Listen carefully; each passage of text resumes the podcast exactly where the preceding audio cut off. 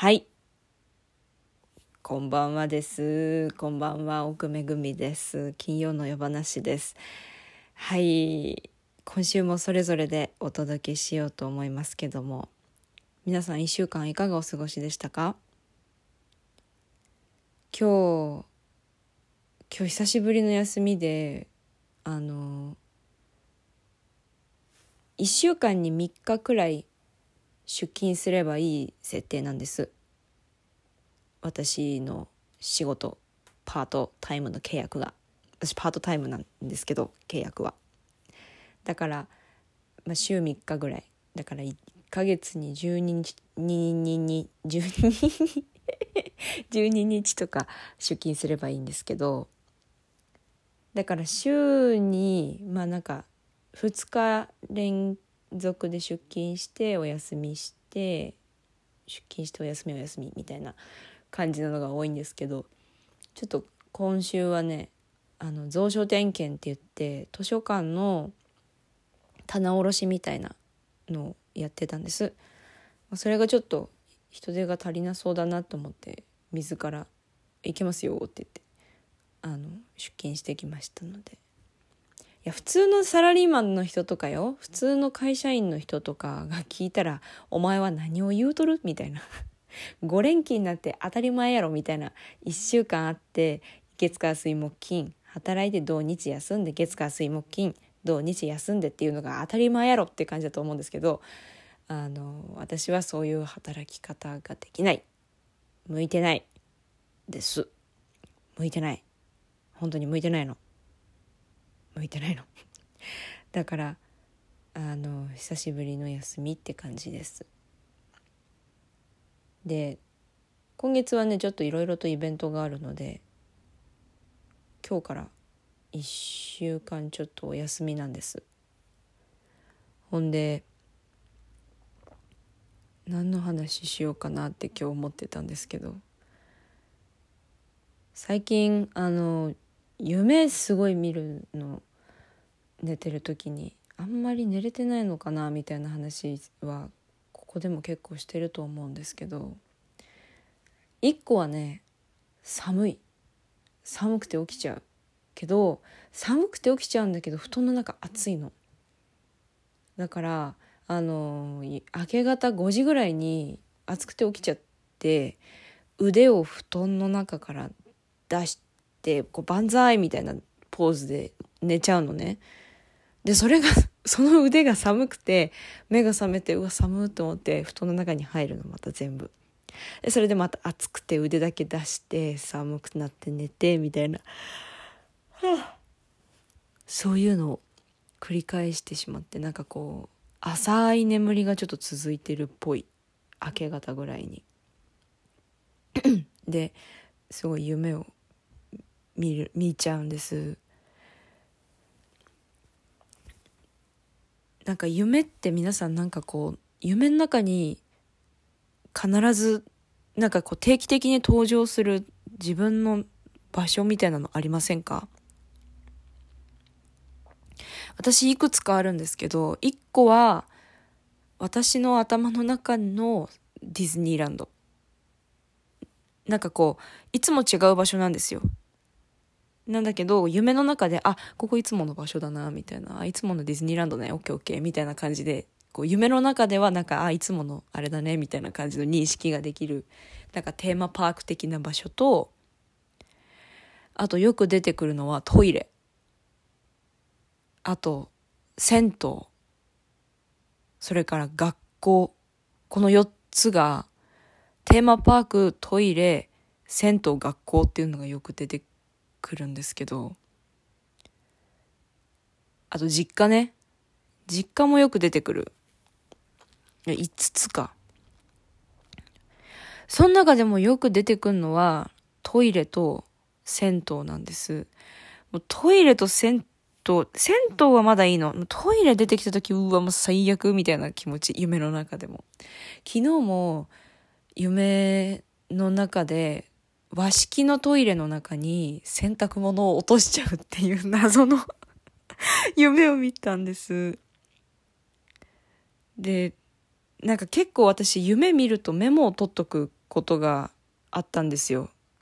コロナ禍とか特に暇だからもうたっぷり寝れるしたっぷり夢も見るからで夢から目が覚めてすごいバーッとなんかこうなんか半分寝ぼけながらでもなんかちょっと覚醒してるの。なんかもうトランス状態みたいななってて起きて。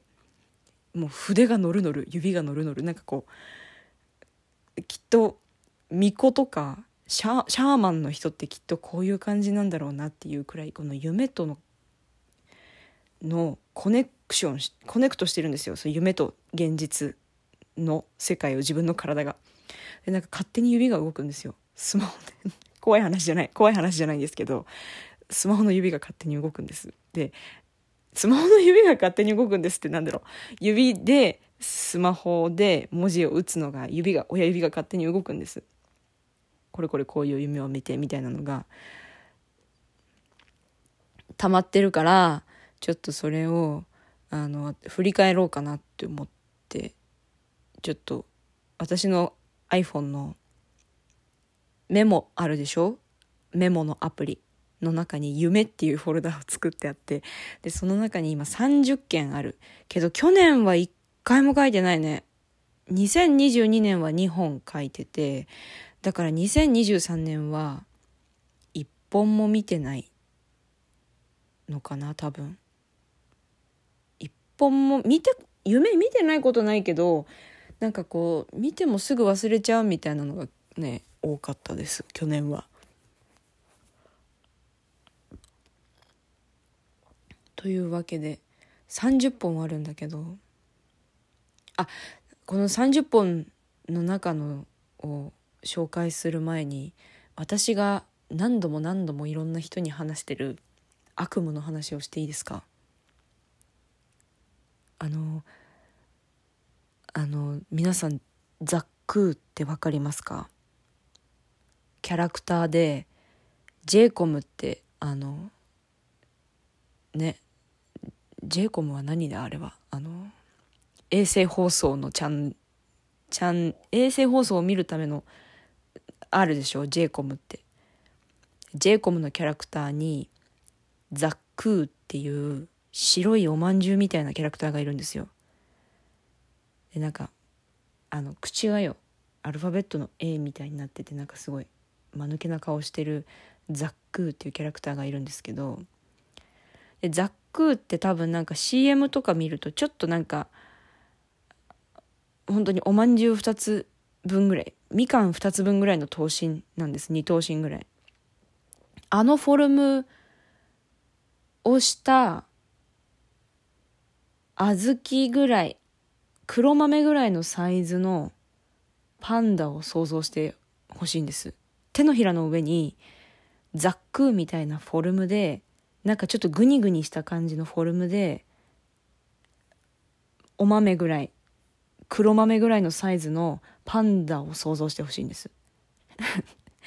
それがお茶碗に山盛りいてねこれ夢の話ですよ。お茶のお茶碗の中に山盛りそのお豆ぐらいのサイズのグニグニしたなんかゴムみたいなのでできたパンダのキャラクターが山盛りいてでなんか食卓の上をスキップしてるんです大量のその豆粒ぐらいのパンダがなんかなんかこんななんか「イエイわーわほい!」みたいな声を出しながら豆粒ぐらいのパンダがお茶碗いっぱいにいるっていうのを想像してほしいんですねで夢の中の私はそれをお箸ですくって食べるの なんか「あー!」とか言ってパンダが私の口の中で食べられていくのね。でそれをねこうもぐもぐもぐもぐって私はもぐもぐするわけ。食べるの。噛んでるんだけどなんか噛んでる食感もなんかゴムみたいっていうかグニグニしてるのね。でなんかちょっとグロいじゃん。なんかそのなんか可愛らしいものをさ食べちゃうみたいなの。グロいんだけどなんかなんかプチプチってなるんじゃなくてグニグニしてるだけなの。口の中で。したらよ私の口の中が急にブルブルブルブルブルブルブルブルって震えて私の口から丸い丸いものがスポポポポポポーンって飛び出てくるのその食べたものが。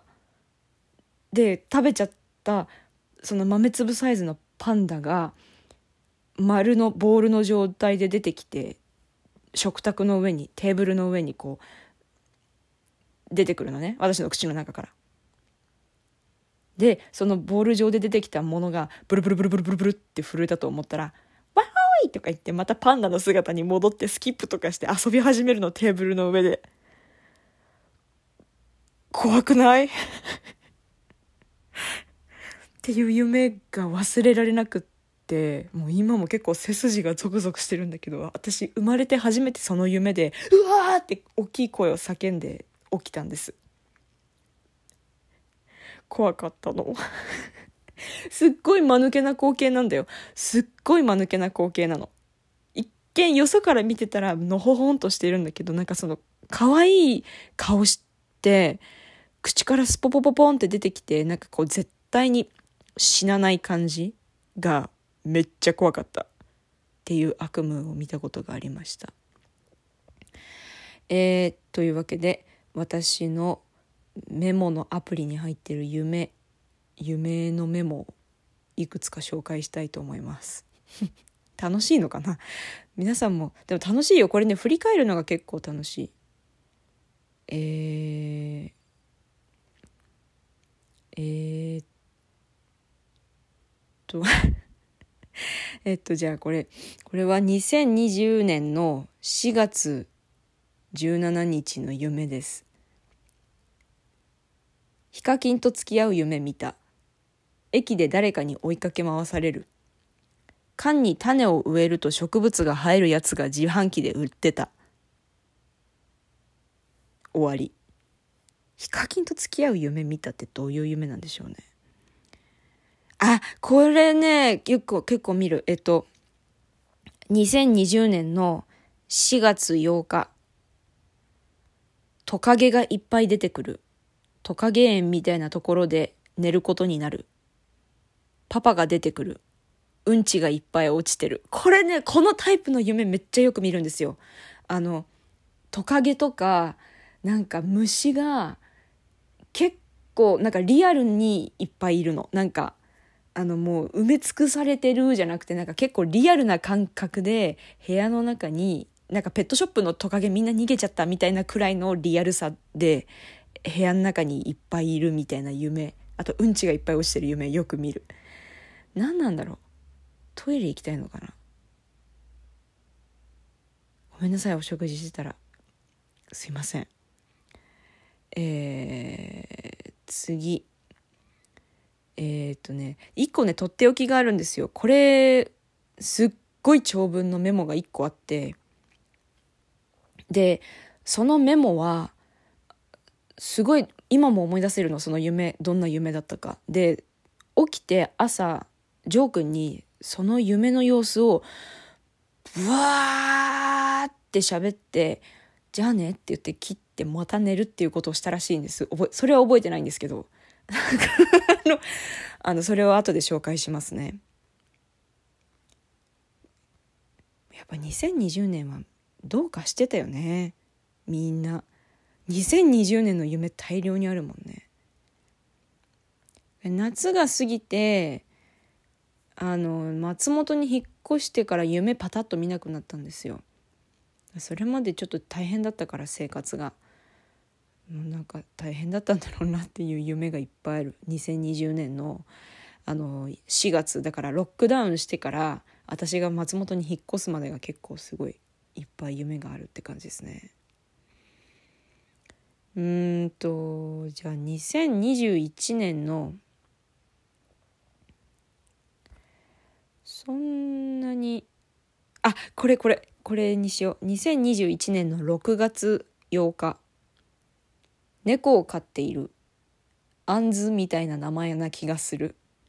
ムックみたいなファサファサの毛なのに怒られて落ち込むと毛が短くしぼんで上目遣いがすごいモデルみたいな顔をする黒い猫。人間みたい。あのムックっていうのは友達の家にいるすごいふさふさな猫のことです。アンズその夢に出てきた猫。アンズは私のことが大好きでめちゃめちゃ懐いている。離れたがらない。今の家よりちょっと広めの家に住んでいて平屋。薫子と米川薫子と米川っていうのは大学の友達のことです。が遊びに来る。でそのムックっていう猫はその米川のお家にいる猫のこと。アンズが家中駆け回り捕まえようとするけど捕まらない。そのうち外の水路の方からチンパンジーみたいなゴリラみたいな鳴き声がしてくる。何かと思って外を見たら1メートルくらいのアシカがおうおう言いながら何かを追いかけている。アシカは茶色が2匹と黄色が1匹。追いかけられてたのはグレーで尻尾が二股の猫。怪我をしている。雨が降ってるし庭はジャングルみたいになってる。助けなきゃと思ったところで目が覚めた。へえこのね猫のことは覚えてないんですけどなんかチンパンジーみたいななんかこう猿みたいな鳴き声した生き物が庭を駆けずり回ってるっていう夢は覚えてるんですよ。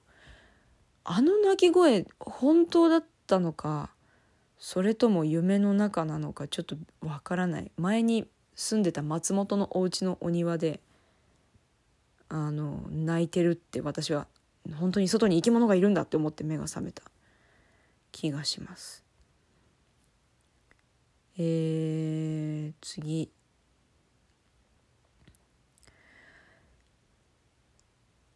じゃあ2021年のあ2021年の6月6日なんか夢2つ見てるんですけど1個目短いからいいや。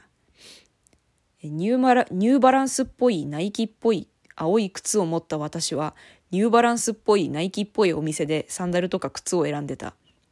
ビーチサンダル可愛いのが多くてバービーの花柄みたいのとか白に青いバンドとかおしゃれだった。謎の友達2人が気にせず買い物してるのを動画に収める係だった。多分私がその動画を収める係なんだったんですね。その後私が靴を放り出し、裸足で店内を駆け回ってると、なんで？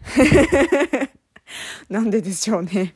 その後私が靴を放り出し、裸足で店内を駆け回ってると、謎の男二人がとても中川家に似てたんだけど、そんな感じの二人が私のことを知らない言葉でからかってきた。放り出した私の青いスニーカーを指さして、薄暗いところでクスクス笑ってニヤニヤしていた。気持ち悪い。とても嫌な気持ちになったから、大学の別の学部の校舎に逃げ込んだ。え、大学になってる気づいたら 追いかけてきたけど多分巻いたと思う。大学の友人の背中に隠れて過ごした。雑多な部屋だった。へえ。なんか、靴屋さんにいたい友達と一緒にいたはずが、大学の別の学部の校舎に逃げ込んだらしいですね。あるよね、夢ってなんか、気づいたらこんな場所にいたんだが、みたいなの。ありますよね。えー、っ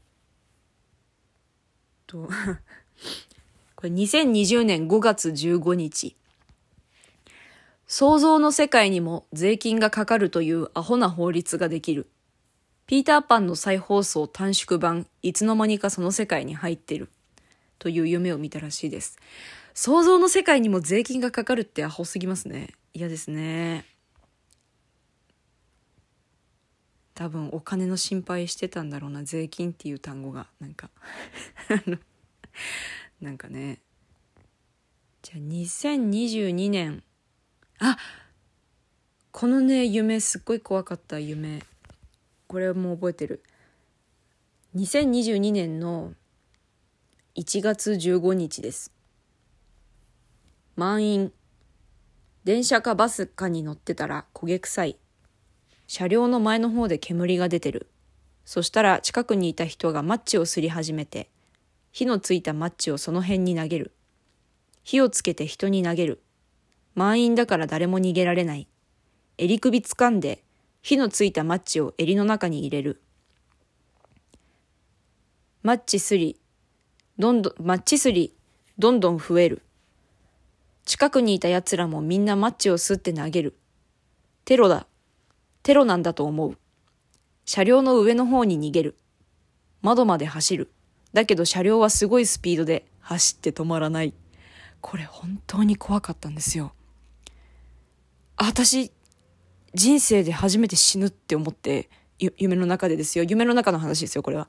なんですけど、夢の中で、あ、これ本当のやつだって思って、これ今まで恐れてたことが起きたっていう気持ちになって、で、本当に焦げ臭くて、すっごい怖かった。次は私の襟首に火がついたものを入れられるんだ体の中にって思ってすっごい怖かったなっていうのを思い出しました。これ寝起きで書い寝起きで書く文章の方が面白いな私。悲しい。じゃあ最後これすっそんすっごい長いんですよ。今まではなんか3行とか4行ぐらいで今のマッチのやつもまあ5行ぐらいなんですけどこれもうなんか3ブロックぐらいに分かれてる2020年7月10日の夢です。でこの2020年7月10日の夢を見て朝目覚めた時に私は覚えてないけどジョー君に電話をしてあのこれこれこういう夢を見たっていうのをつらつらつらって書いてあのずあの言喋ってこういう夢見たんだじゃあねって言って電話を切ってでその文章をスラスラスラスラスラっと打って寝たらしいです。夢の内容は覚えてるんだけど電話しどこまで覚えてない。夢です。えー、家に家族でいたら黒人の人とこわもてのおじさんが来て家宅捜索される。土砂降り。何もしてないのに追いかけられてカーチェイス。ジョー君がいろんな種類の帽子を私に紹介してくれる。青い帽子灰色の帽子といろいろあって、鼻から首の下まで隠せる珍しい帽子を隠して貸してくれる。これは3人の泥棒の絵本のキャラクターがデザインされてる、あの、プリントされてるもので、彼らとそっくりになれる帽子。すると、寺に現れた私。そこに住んでる雅な貴族らしい、風鈴がめっちゃ飾ってある。広い建物の奥の方に女性の僧侶がお経を唱えてたら、それがラップになって、また別のラッパーが現れる。すると、そこが学園祭の会場みたいになって、寺の和室が気づいたら楽屋みたいになって、私の荷物が袋にまとめられてるからそれを持って部屋を移動する。どういう状況？なんか、今これ読んでる私ももうなんか半分寝てる気持ちになってきちゃって、なんかどう、文章がもうしっちゃかめっちゃか。次のブロックに行ってます。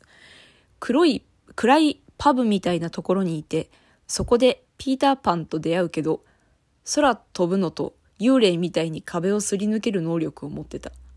前歯がでかいロバみたい。その後、ピーターパンを取り合う二人の大人。大男か。取り合う二人の大男。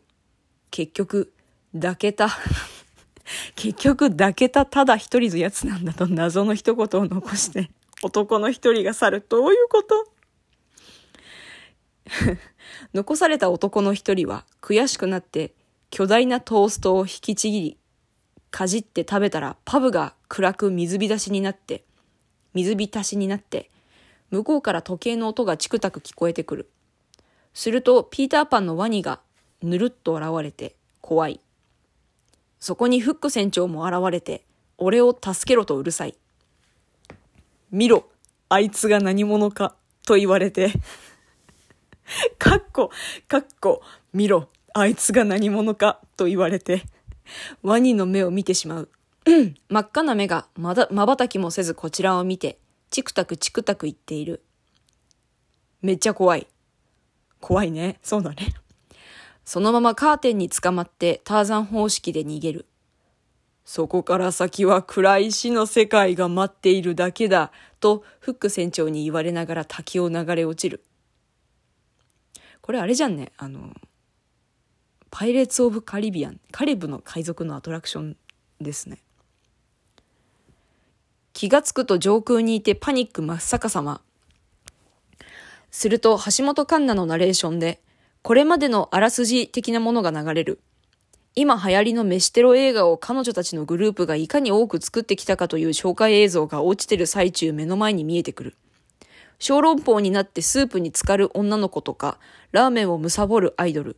そんな中、私たちの記念すべき 100, 作100作目がこの映画ってことで、橋本環奈と私ダブル主演で飯テロ映画に出ますっていう文章で終わってるんですけど、なんか空を落ちてきながら喋ってるみたいなアニメあるじゃないですかアニメのシーンでそんな感じで私と橋本環奈がこう「てってっててってててるてててるてて」みたいな音楽とともにあのバーって落ちてくんです空から。で私たちの周りをなんかあのこれまでのあらすじみたいな昔のアニメだとさなんか今ま前回までどういう話だったかみたいなののなんかカットシーンがポツポツポツポツってこういくつか現れてすっごい早口でナレーションしゃべるみたいなあるじゃないですかそういう感じで橋本環奈と私がバーってこう空から落ちてきて私と橋本環奈がダブル主演の映画をやるっていうところで目が覚めたっていう。しっちゃかめっちゃだかだね。目が覚めるとね。うわ25分も喋ってた。喋りすぎだよ。やばいやばいやばいやばい。終わる終わる終わります。というわけで今週もありがとうございます。この後はめぐちゃんに行こうと思います。ふう喋りすぎだ。喋りすぎだしこんなに喋ったのも久しぶりだし何か文章を読むっていうのも久しぶりでベロが全然動きませんでは後半へ続く奥めぐみと安倍めぐみの金曜の夜話はい、皆さんこんばんは。金曜の夜話です。えー、結局、今週もお互いそれぞれにということになっております。安倍めぐみです。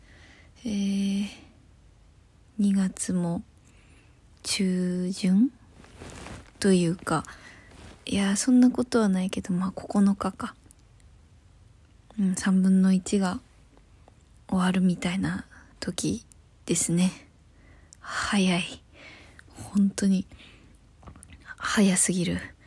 だんだん、こう、日々、まあ週に1回休みがあって、あとは本当に稽古場に通い詰めて、あのほぼ一日いるっていう状況が続いていると、だんだんだんだんやっぱり、もうお日様が入ってくるわけでもないですし、なかなか、こう時間感覚がこう全員バグり始めてるなっていうのはなんとなく感じてますね。それこそまあ当然こう課題というかその稽古の時間だけでは足りなくて休憩時間もやっぱりこうどんどんどんどんやりたいことがたくさんあって話したいことがたくさんあってまあ話したい人もいっぱいいてっていう状況になってくるので本当に時間がもうあっという間に溶けていっている日々です私は。あのあれみたい。あのアライグマが綿菓子洗っちゃったみたいな。感じですわ。時間の溶け方が。本当にまああれは可愛いものですがもっとこう怒涛にしっかりこう筋骨隆々の飛脚みたいなのがこう駆け抜けるようなスピードででもシュワッと溶けるようなそんな感じですね。はい。あ雪が降りましたね。いやあの日は寒かったしちゃんとドカドカに関東も雪が降ってあの朝の時点ではねまだまだこうサラサラっとした雨でまあでも雪予報とか言ってねまあみぞれとかになったら逆にそれは嫌でも降るなら降ってほしいよねとか言ってまあ私も雪国育ちなのでなんか冗談めいてないで私は結構もう本気でなんだろう雪が降ってほしかったんです。でもこう夜になってまあ電車も本当にギリギリこう止まる前にというかあの最寄り駅まで本当かなり時間はかかりましたけどたどり着くことができてよかったんですけど。まああの何て言うんですか。こんここまでここまで降るとは思ってなかったよみたいな。そんなにしてくれてありがとうみたいなぐらいに降ったんで。でも浮かれました。ちゃんとスキップしちゃった。本当に嬉しかったですね。なんだろうあのそうね。こう雪が降る前のもうその朝の段階からこう雪雪雲というんですかまさに。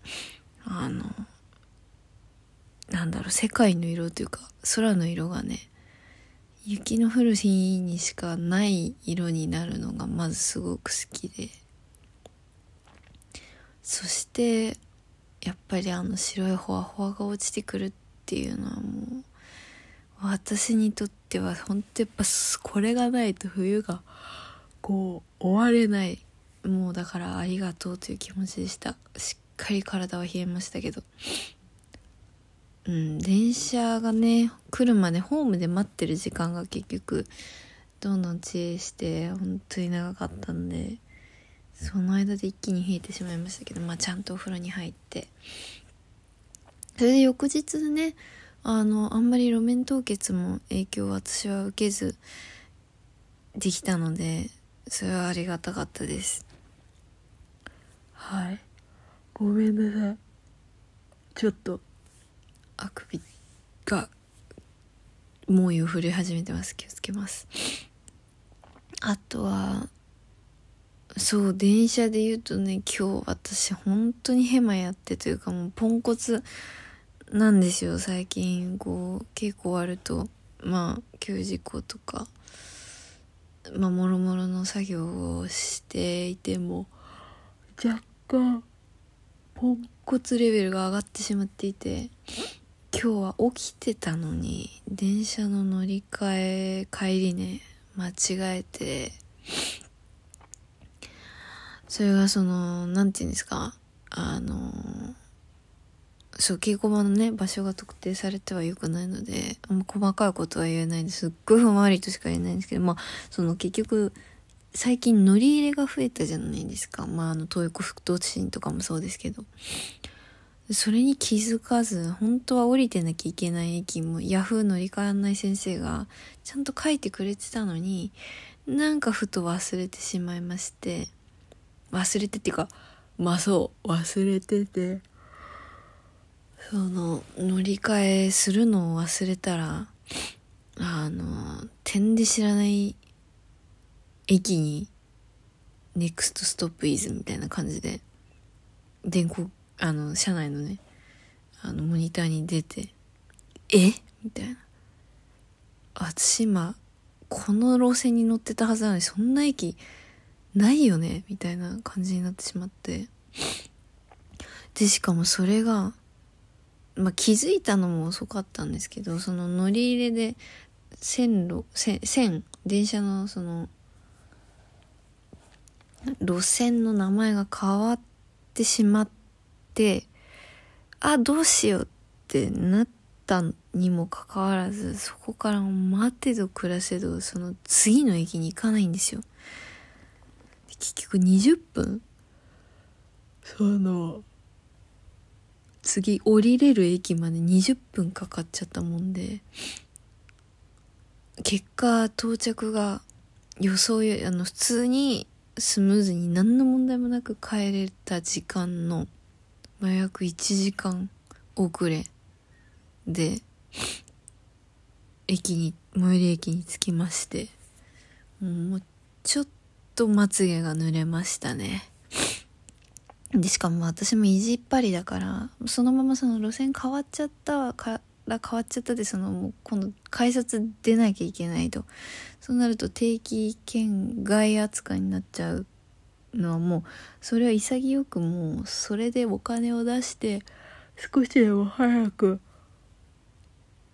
帰れるようにすればいいのにもう悔しくて、うん、定期の中でなんとかしたいみたいなもう完全に意地っ張りで。あのだから20分行っちゃってでまた20分戻ってそっから最寄りにぐるっと回っていた回ったので1時間伸びちゃってもうねおバカさんですよね。でももうこれでここは本当に気をつけてもうもう嫌がられるくらいその路線に嫌がられるくらいに疑ってかかってちゃんと降りるべき駅で降りるようにもうできるようになったと思うのでいずれ来る時が今日来たと思って、えー思うようにしております。はい。そうね。とにかく毎日頑張ってます。たくさんの人がいてでもいろんな人と話まあ必要な対話をできることはとても幸せなことだなと思っています。うんですね。あとはまあ編み物もやってますよ。朝晩と朝の夕なあのこの時間までって言ってちょっと編み物をしている時間が私にとって今すごく大事な時間になってます。うんうん。ですね。あと言うことはあるかいの？言いたいことはあるのか？まあ本当に千尋漬けだから他の話があんまできないのがあれですけど。あ現代短歌詩集を買いました。なんかずっと気になってた詩集で。あのさっき届いていてちょっと読んだんですけど「君を嫌いなやつはクズだよ」っていう木下達也さんとお読みするのでしょうか少々お待ちくださいうんとね木下あ木下 あ達也さんですね。木下達也さんという歌人の方の詩集をポチりましてちょっと読み始めたんですけど結構好きです。好きですっていうかなんか結構ね SNS でもこういろいろなんていうんですかバズった詩もあのあるみたいなんですけど。うんすごい。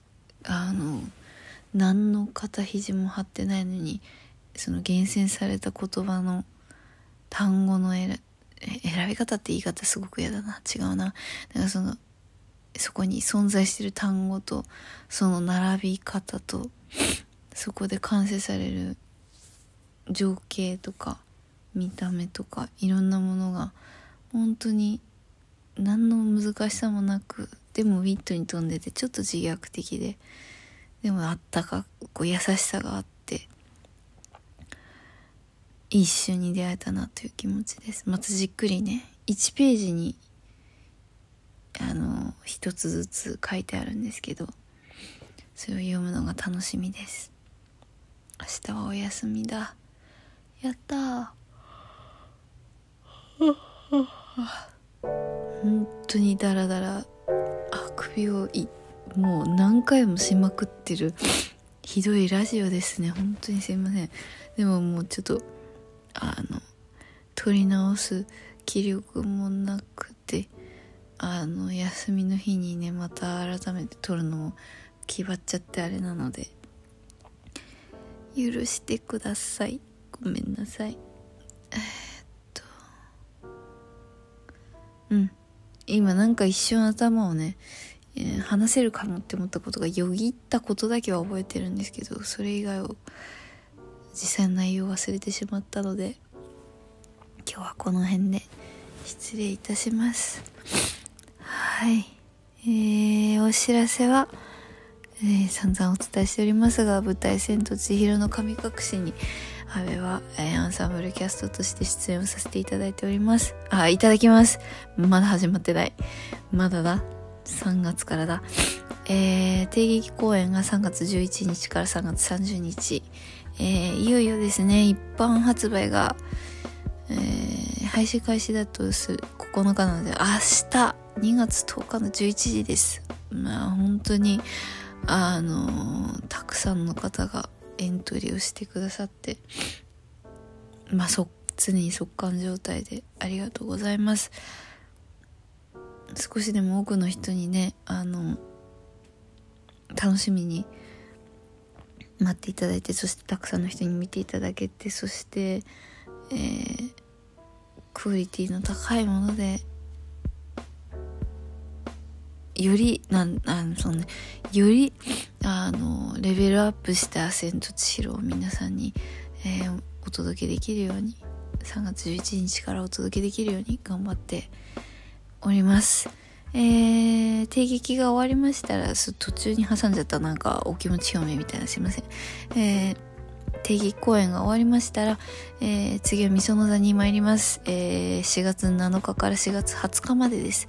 一般発売が3月3日午前10時からとなってます、えー、次が博多座。ここが長くて4月27日から5月19日まで、えー、約1ヶ月というかまあぐらいですね。3週間、えー上演をいたします。こちら3月16日発売となってます。そして、えー、梅田芸術劇場5月27日から6月6日参ります。一般発売は博多座と同じく3月16日の土曜日となっております。えー、ぜひぜひお見逃しなくよろしくお願いします。えー、来週はできたら一緒に奥ちゃんとラジオをお届けしたい気持ちです。えー、とか言ってるとね、もう、稽古もどんどん終わりが近づいてますね。キャー恐ろしい。あっという間だ。頑張ります。ではでは、えー、頑張るためにも寝ることはとても大切ですので皆さんね、しっかり休んで、えー、心身ともに元気でいましょ。う元気でいることだけが自分でできることな気もするので、それ以外はね外的な不可抗力だったりいろんなことがあるけど心身を元気にすることだけは自分でできる最大のお守りであり防御であり攻めの姿勢だと思うのであのみんなで元気に元気でいましょうね。ではおやすみなさい。また来週。良い週末を。